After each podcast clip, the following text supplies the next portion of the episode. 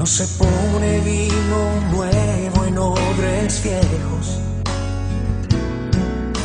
Y no se pone una lámpara en el suelo. Hijo mío, tu obediencia es lo que quiero y que camines en el reino de los cielos. Hoy es el lunes 17 de enero de 2022. Es el lunes de la segunda semana del tiempo ordinario. El Evangelio de hoy se toma del capítulo 2 de San Marcos, una enseñanza de Jesús sobre el ayuno. En aquel tiempo, como los discípulos de Juan Bautista y los fariseos estaban ayunando, vinieron unos y le preguntaron a Jesús, los discípulos de Juan y los discípulos de los fariseos ayunan, ¿por qué los tuyos no? Jesús les contestó, ¿es que pueden ayunar los amigos del esposo mientras el esposo está con ellos? Mientras el esposo está con ellos, no pueden ayunar. Llegarán días en que les arrebatarán al esposo y entonces ayunarán en aquel día. Nadie echa un remiendo de paño sin remojar a un manto pasado, porque la pieza tira del manto, lo nuevo de lo viejo, y deja un roto peor. Tampoco se echa vino nuevo en odres viejos, porque el vino nuevo revienta los odres, y se pierden el vino y los odres. A vino nuevo, odres nuevos. Palabra del Señor. Y para usar la autoridad que Él me ha otorgado, por la victoria que Él ganó sobre el pecado. Jesús está proponiendo una nueva manera de vivir a sus discípulos, una nueva manera de creer en Dios y una nueva manera de servirle y de agradarle. Los judíos estaban acostumbrados a hacer con frecuencia ayunos, porque pensaban y creían que con aquellos ayunos agradaban a Dios. Jesucristo está proponiéndole a los discípulos la necesidad de otras cosas, de vivir de otra manera, para agradar así a Dios. Jesús está proponiendo algo nuevo, la novedad de vivir en el amor de Dios.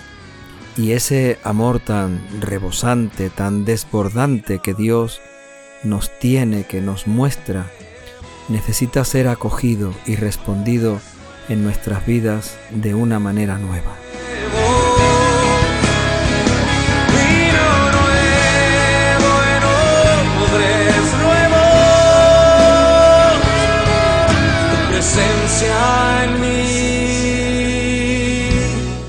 Desde esta perspectiva Jesús quiere ir enseñando, ir mostrando esa novedad a sus discípulos. ¿En qué consiste esa nueva manera de responder, de acoger en nuestra vida el amor que Dios nos tiene? Y en esa perspectiva de novedad, de acogida del amor de Dios, Jesucristo no obliga a los discípulos a ayunar. Eso no quiere decir que para Él no fuera importante el ayuno, no sea importante el hacer ayuno. En algún otro lugar en el Evangelio Jesús nos va a hablar del ayuno, pero tal vez el ayuno como Él lo quiere, como Él lo entiende, como Él nos lo propone. Un ayuno mucho más eh, auténtico, un ayuno mucho más sincero, un ayuno que no intenta engañar a nadie, sino que sea agradable verdaderamente a Dios. Sin embargo, Jesucristo no obliga a que sus discípulos hagan ayuno.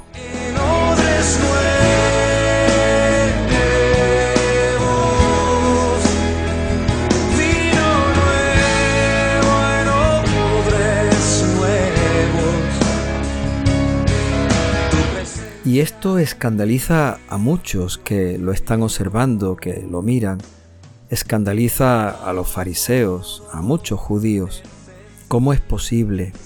Incluso los discípulos de Juan el Bautista, con la eh, cercanía o el parecido que había entre Juan y Jesús. De qué forma Jesús es el continuador de, de la labor, de la predicación de Juan Bautista. ¿Por qué entonces los discípulos de Jesús no hacen ayuno y sin embargo los discípulos de Juan Bautista sí lo hacen? Todo esto, como digo, provoca escándalo entre muchos judíos y van a Jesús a preguntarle, ¿por qué tus discípulos no ayunan? que Él me ha otorgado, por la victoria que Él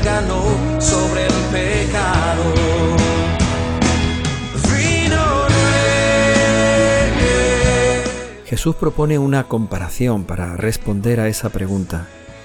Compara la relación que Él quiere tener con sus discípulos con la relación de los amigos del novio en el momento en el que se celebra la boda. Si Jesús es el novio, nosotros somos los amigos. Y lo primero que tenemos que sentirnos es verdaderamente agradecidos, porque en esa comparación que Jesús utiliza para responder a esa pregunta, Él nos está considerando sus amigos. Él nos está diciendo en este Evangelio de hoy que nosotros somos los amigos del esposo. Él es el esposo, nosotros sus amigos.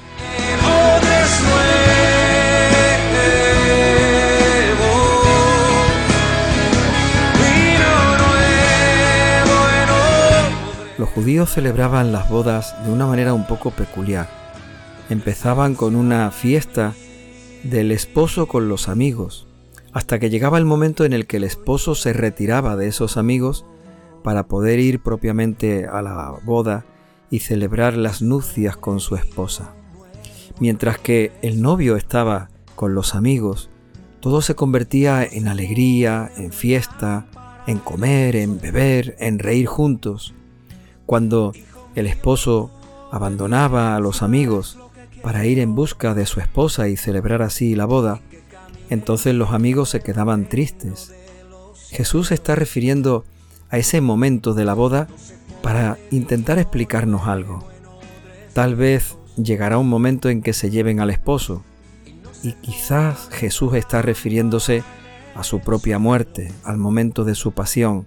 Cuando el esposo sea retirado, entonces llegará la tristeza, la pena y el momento del ayuno. reino de los cielos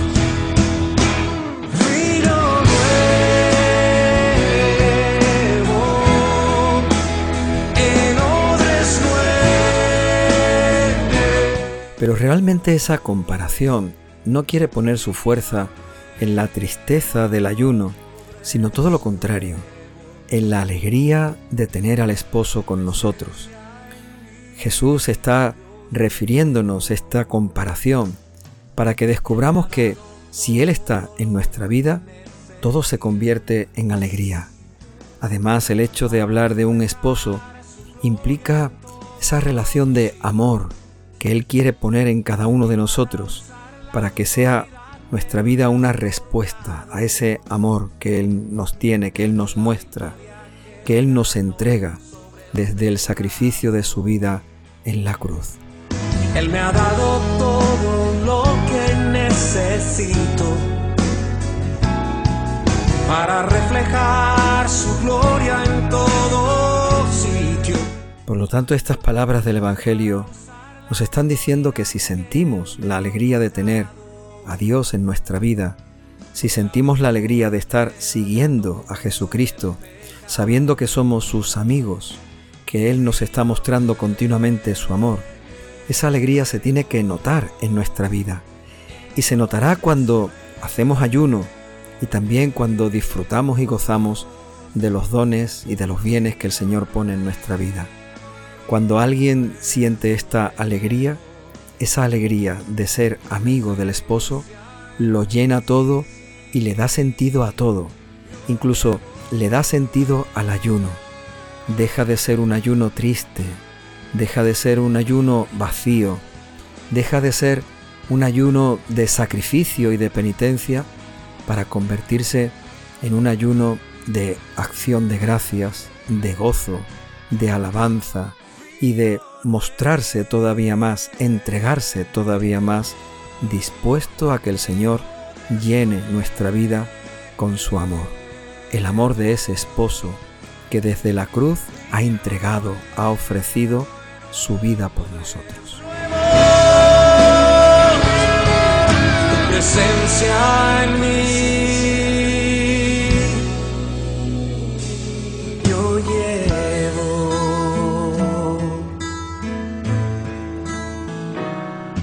No se pone vino nuevo en odres.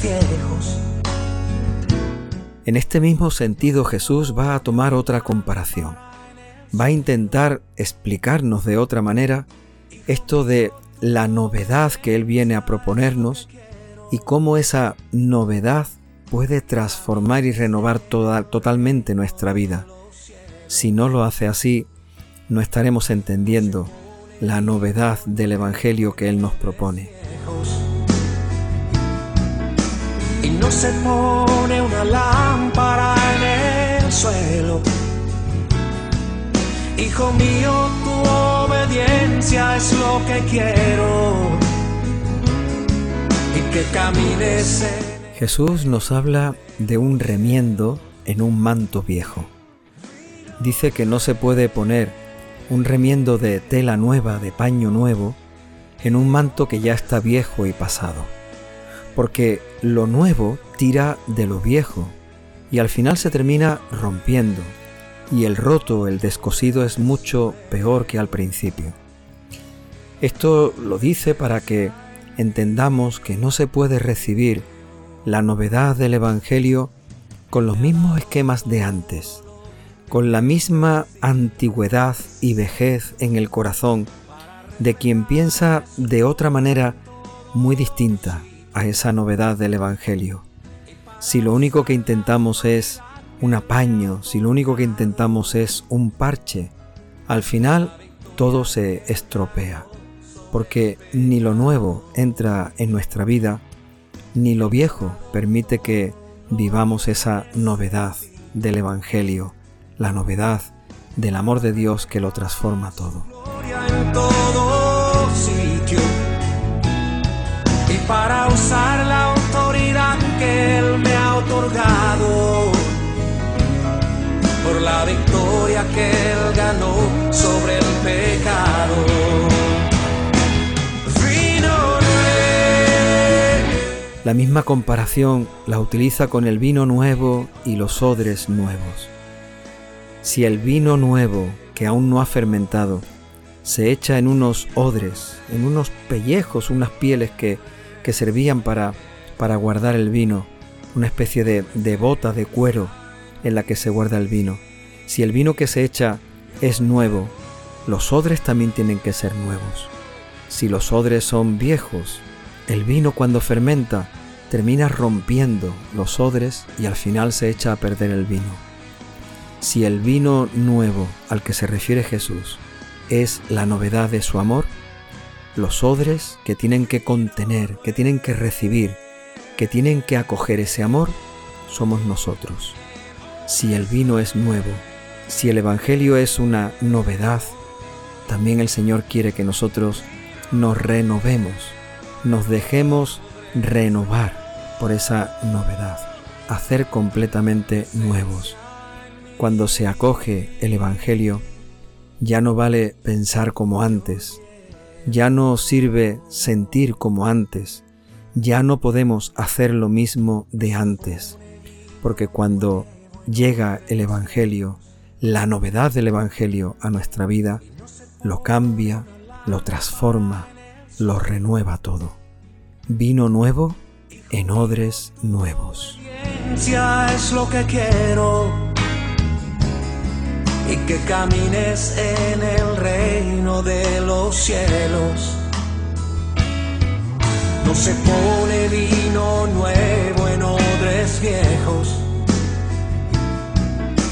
y no se pone una lámpara en el suelo. Hijo mío, tu obediencia es lo que quiero. Señor, danos tu Espíritu Santo para que podamos encontrar, descubrir, saber de qué manera agradarte. Danos, Señor, tu Espíritu Santo para que nuestro ayuno sea significativo, auténtico, verdadero, sincero. Señor, danos tu Espíritu Santo para que sintamos la alegría de ser tus amigos, los amigos del novio que nos muestra su amor infinito, su amor eterno.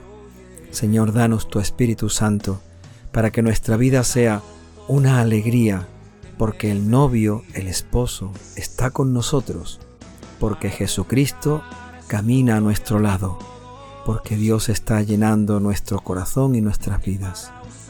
Señor, danos tu Espíritu Santo para que descubramos la novedad del Evangelio y la acojamos en nuestra vida, para que la novedad del Evangelio, con la fuerza de tu Espíritu Santo, nos renueve, nos transforme, nos haga y nos convierta en hombres y mujeres nuevos, que viven para ti, que viven en ti, que viven por ti.